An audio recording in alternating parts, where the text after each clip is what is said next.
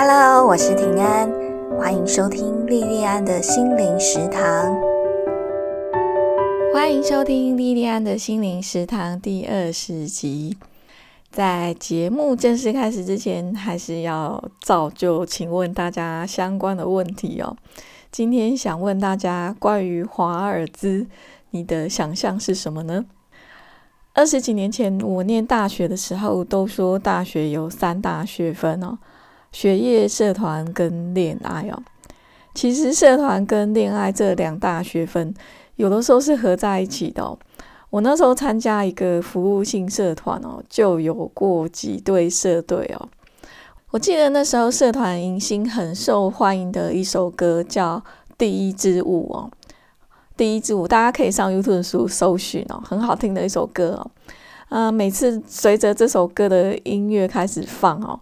通常学长就会带着大家两两一起跳华尔兹哦，然后大一生都很青涩哦，然后在音乐还有学长他们的带动下，整个当下的气氛就会变得很温馨哦，也会带起我们对未来四年大学生活很多粉红色的想象哦。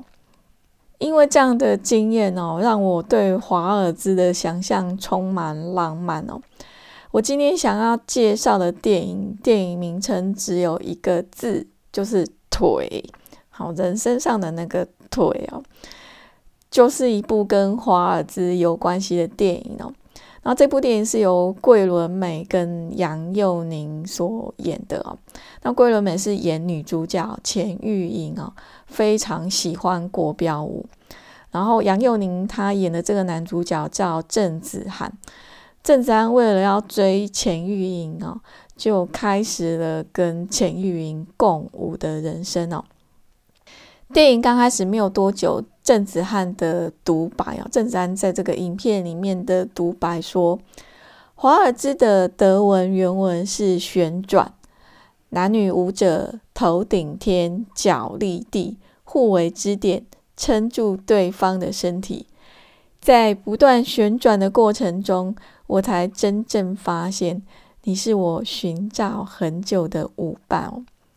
这是郑子涵他在里面的一段独白哦，有没有觉得很浪漫哦？这个就完全符合了我对华尔兹的美好想象哦。不过这部电影它并不是一部浪漫爱情电影哦，而是一部探讨伴侣关系的黑色喜剧哦。甚至更严肃一点，有些人会看到电影里面的医病关系。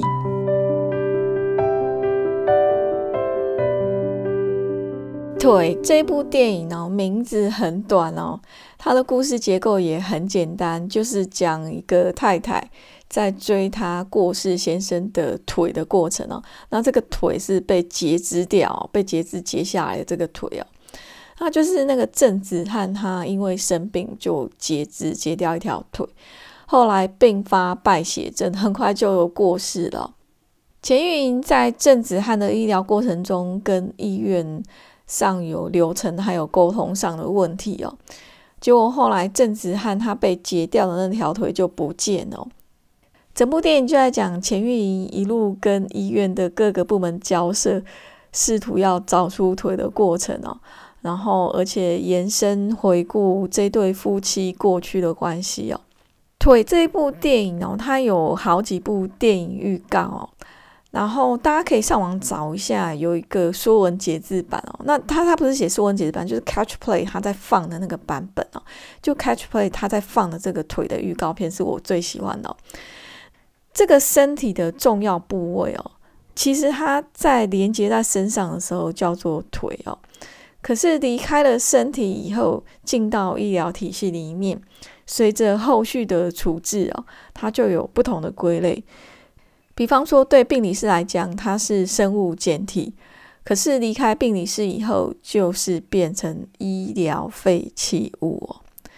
我在看《腿》这部电影的时候，我觉得我很像在看一部另外一部电影哦，叫做《不能没有你》。我不知道大家知不知道这部电影哦。这部电影它是二零零九年由戴立人他执导的作品哦，它是根据真人实事改编，是在讲一位无照潜水夫男性李武雄，那他跟他的前女友生下女儿以后，前女友就不见了哦，那女儿就留留给那个李武雄，那李武雄跟女儿一起生活很多年以后，因为要上学了啊。那他为了要得到女儿的监护权，让她可以上学，就在很多公安机关里面处理，就一直被踢皮球。不能没有你，就是在讲这样的故事哦。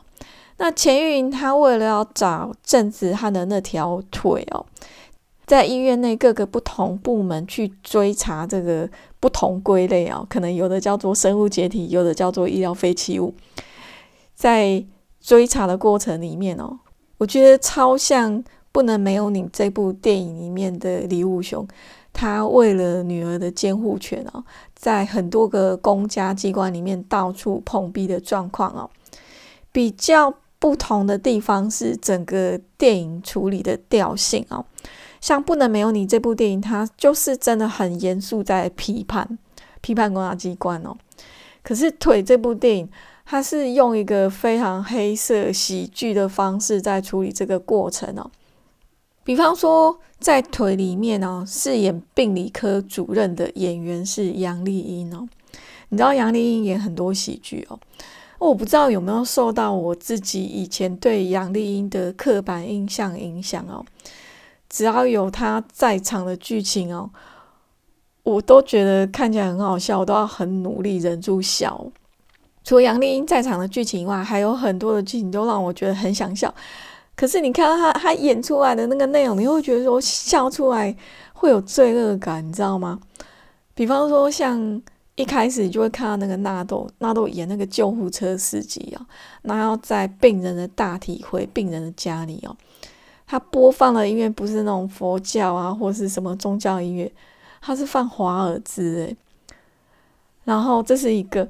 然后又比方说，在那个截肢的手术台现场哦，就是在那个手术房现场哦，那病人躺在手术台上啊，然后高医生啊，动刀的医生就问半身麻醉的病人说：“哎，有两种电锯，你要选哪一种？哦，A 种急转这样子哦，然后可以很快马上就割掉，然后 B 的话哦，什么割的比较干净之类的哦。”他很像在卖东西哦，那超像在卖东西、卖电锯一样哦，很专业，完全不带感情的问病人说：“啊，你要哪一把电锯？”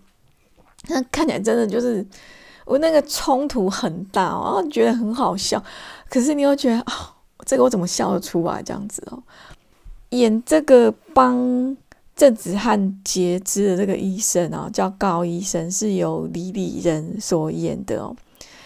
你在看他整个在这部电影里面的表现哦，演出来那种感觉，应该很多人都会觉得说：“哎呦，这个医生怎么那么无情哦？”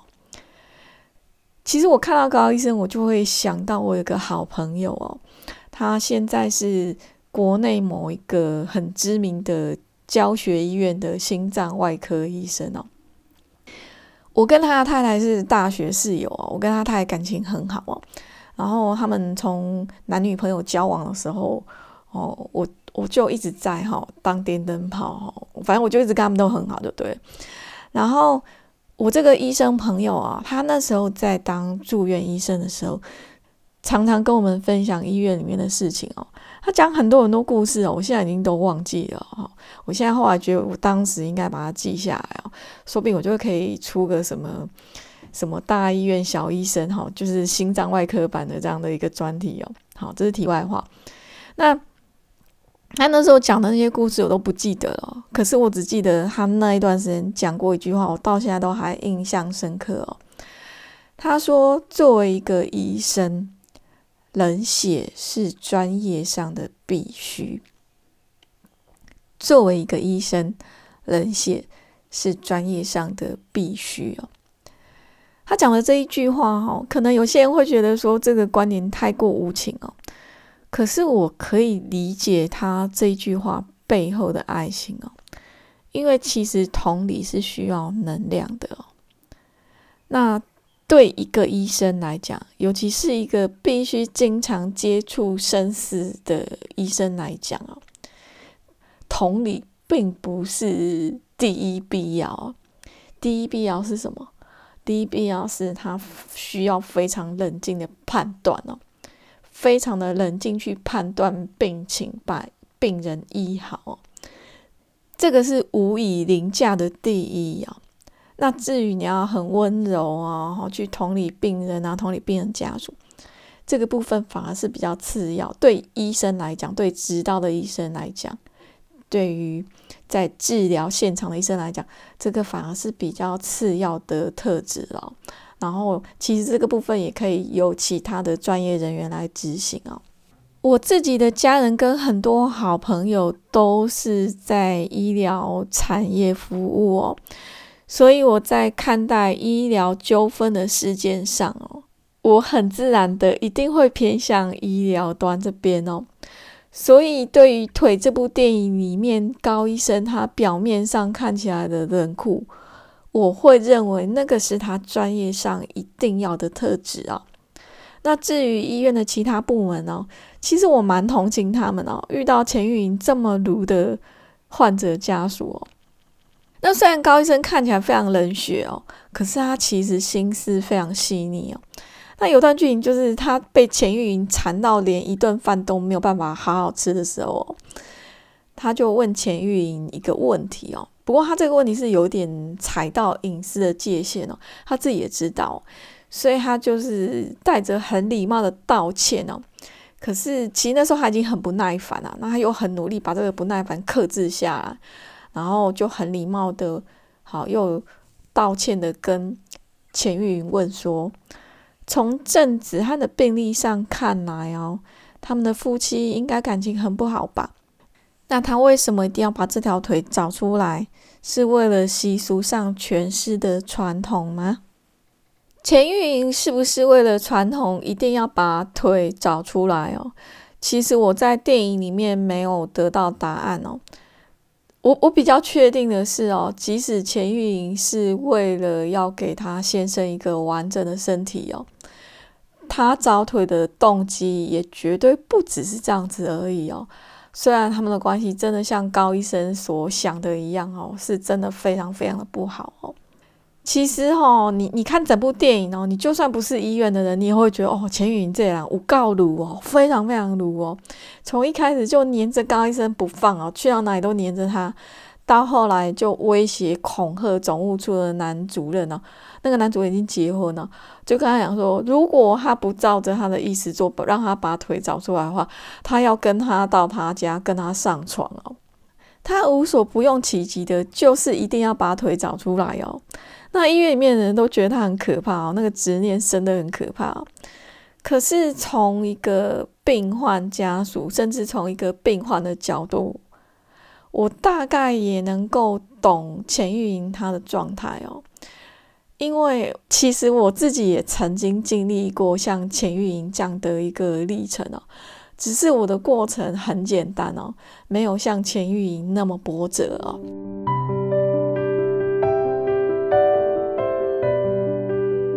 二零一一年，我第一次怀孕哦，然后那个整个过程很不顺哦，就一直出血，然后后来大出血安胎哦，那整个过程后来又安胎住院住了一个月左右哦，后来十几周的时候还是流产流掉，那做完流产的月子以后，我就去找医生要这一次怀孕期间说的超音波照片哦。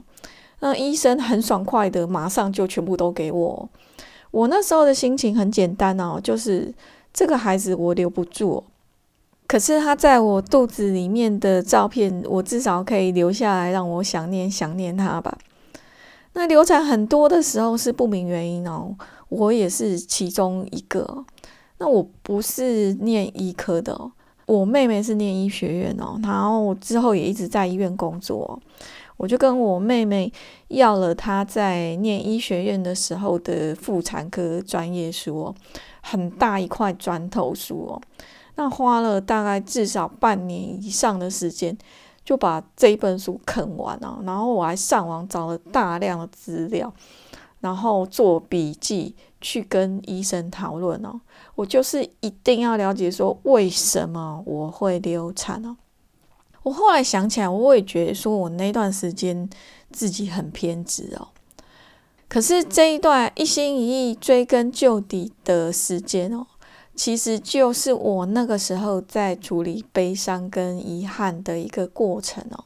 没有这一段过程哦，没有后来完全放下的我自己哦。那前几年有一段时间，我家里面有一点状况哦。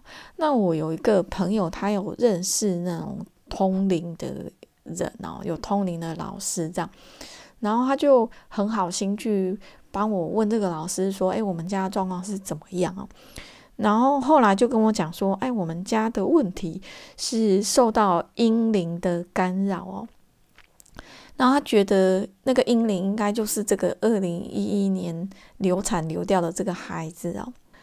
我那个朋友就说：“如果愿意的话，那个老师愿意帮我处理哦。”那我那时候听了之后。我就谢谢我那个朋友的好意，不用那个老师的帮忙哦。就是我谢谢他的好意，也谢谢那个老师哦。可是我我觉得可以不用那个老师来处理哦。那我也不会害怕，我就是很坦然的跟我朋友说，我那个时候已经尽了我的全力要救他，为了要救他，我差点连我自己的命都没有了。我没有对不起这个孩子哦。是这个孩子自己要走的，不是我要他走的。因为这段过程我曾经尽过全力哦，所以我可以完全的放下，完全的没有遗憾。可是，在人跟人之间的关系里面，要做到没有遗憾哦，其实是非常非常困难的事情哦。尤其是伴侣关系里面，其实是很复杂的哦。像圆形的太极哦，里面黑中有白，白中有黑，阴中有阳，阳中有黑哦。再怎么糟的关系里面，都很难没有一定的情分在哦，都还是会有一些基本的情分在。可是你感情再好，里面也一定会有一些负面的杂质跟摩擦哦。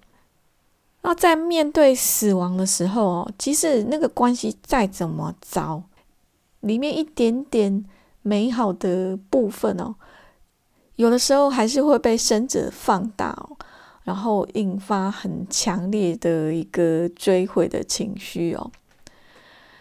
那有句台语的俗话说：“爱就卡惨戏哦。”我在看《腿》这部电影的时候，我一直觉得钱玉莹是一个很勇敢又很倒霉的女生哦。像郑子安还是她男朋友的时候，郑子安为了要很快的赚到很多钱哦，他想要给钱玉莹好日子过，就去赌场赌钱哦。有没有觉得很白痴哦？去赌场赌钱呢，然后欠了一大屁股很高额的赌债哦，那就被赌场追讨啊。那钱玉莹她就看着这个郑子安被赌场凌虐哦，竟然还觉得他好可怜哦。然后心甘情愿跟家里面跟爸爸妈妈跪哦，借几百万帮他还债，然后之后还跟他结婚哦。你想想看啊，如果这个不是爱丢卡参戏，什么才叫做爱丢卡参戏？可是这么笨的事情哦，郑子涵并没有只有到这边为止哦，他后来又做了一堆的蠢事哦，一直到死前哦，这种。类似蠢到那种，你任何人你知道，你都会觉得很想翻白眼的笨事哦，还是又发生了好几件哦，然后每一次都是钱玉莹在帮他收尾哦，在帮他擦屁股。我在念高中的时候很迷艺术的小说，艺术是我们那年代有一个很有名的那个。科幻小说的作家叫倪匡哦，那艺术是倪匡的妹妹哦。我那时候非常非常迷艺术的小说啊，常常去租书店跟我同学一起去租书店，然后我就租艺术的小说。那艺术的小说里面很多本他都有讲，他说伴侣之间最好的关系哦，是女生有时候可以当女儿，有时候可以当妈妈；那男生有时候可以当儿子，有时候可以当爸爸。好，这是我一直以来我很羡慕，我觉得很棒的一个伴侣关系哦。可是，在腿的这一部电影里面，我看到钱玉莹跟郑子翰的关系里面哦，钱玉莹她几乎一直都在扮演一个妈的角色哦，然后一直在照顾着不知道哪一根筋错掉的郑子翰。你想想看，时间久了哦，对这个照顾者来讲。他很难不心累哦，心会很累哦。那对被照顾的这个人来讲啊，他也一定会有压力啊。那你想想看哦，一个很心累，然后一个很有压力，这样的关系久了很难不崩坏哦。其实，如果真的是母子关系的话哦，你想想看，如果你儿子已经成年了，然后一天到晚出差要你去收尾。你也会觉得说，你已经成年了，你应该自己负责啊。更何况钱玉莹跟郑子涵他们的关系不是母子，诶，是伴侣。那这样子，你想想看，钱玉莹怎么受得了哦？那至于郑子涵哦，我觉得我跟钱玉一样，我觉得他非常的笨哦。更严重的是，我觉得。他没有自知之明自己的笨哦，所以一而再、再而三的做错事情可是他这么笨，然后做那么多的笨事哦，又让人家不忍心骂他哦，因为他的出发点都是因为爱哦。除了他后来有跟另外一个女生发生关系，这个肉体出轨的事情以外，其实他做的每一件看起来很笨的事情。都是为了要给钱玉莹过更好的日子哦。那我有在网络上看到一则桂纶镁的专访哦，他就讲说，如果他是钱玉莹的话，他要花更多的时间来沟通哦。其实我觉得不只是钱玉莹应该花更多时间沟通吧，郑子涵也应该啊，不是吗？他一直都。自作聪明哦，可是又不称自己几斤几两啊，然后就这样默默的努力着，可是从头到尾都没有好好跟钱玉莹沟通哦，一直到他快死了，还搞一件让人家觉得很白痴的保险大乌龙哦。那从我们这样看电影的观点哦，从看电影的人这样几乎近乎是全知的观点来看哦，郑子涵所做的每一件错事哦。如果他在做之前有先跟钱玉莹讨论过的话，其实大部分都是可以避免的。可是他就怀着满满的爱心，默默的做了这些事情，然后凄凄惨惨的搞砸了。性格决定命运哦。看这部电影后来，我都会觉得说啊，郑子涵的悲情命运是他自己个性造成的必然哦。虽然郑子翰的生命哦，在电影一开始就已经告诉你答案哦，他是用一个非常荒谬的方式结束哦。可是我觉得哈，他的过世对这段关系来讲，其实是一个好的结局哦。西方的结婚誓词里面有一段话说，哦，有段话是这样子哦，就那个新郎新娘不是都要跟着念嘛哈？他说，从这天开始哦，是好是坏，是富是穷。是健康，是疾病，直到死亡将我们分开啊！那在郑子翰跟钱玉莹的婚姻里面，我觉得死亡只是把他们的肉体分开而已啊。那内在实质的他们这个关系，反而是因为死亡将他们又拉在一起哦。本来他们的关系已经几乎要完蛋了哦。可是因为郑子安他快要死哦，又重新好起来哦。如果没有突然破镜的死亡哦，两个人不会回头去看过去曾经的美好哦。那郑子翰他的过世看起来是一个很悲伤的事情哦。可是，在他生命的最后，可以得到他爱的人满满回报的爱。我觉得他应该也算是死得其所了。那至于他的腿在最后有没有找回来，我觉得对在天之灵的他来说，我相信那个已经不是那么重要的事情了。今天这部电影就跟大家分享到这边哦。今天的节目就到这边结束，谢谢你的收听，希望你喜欢我的节目，我们下次再见喽。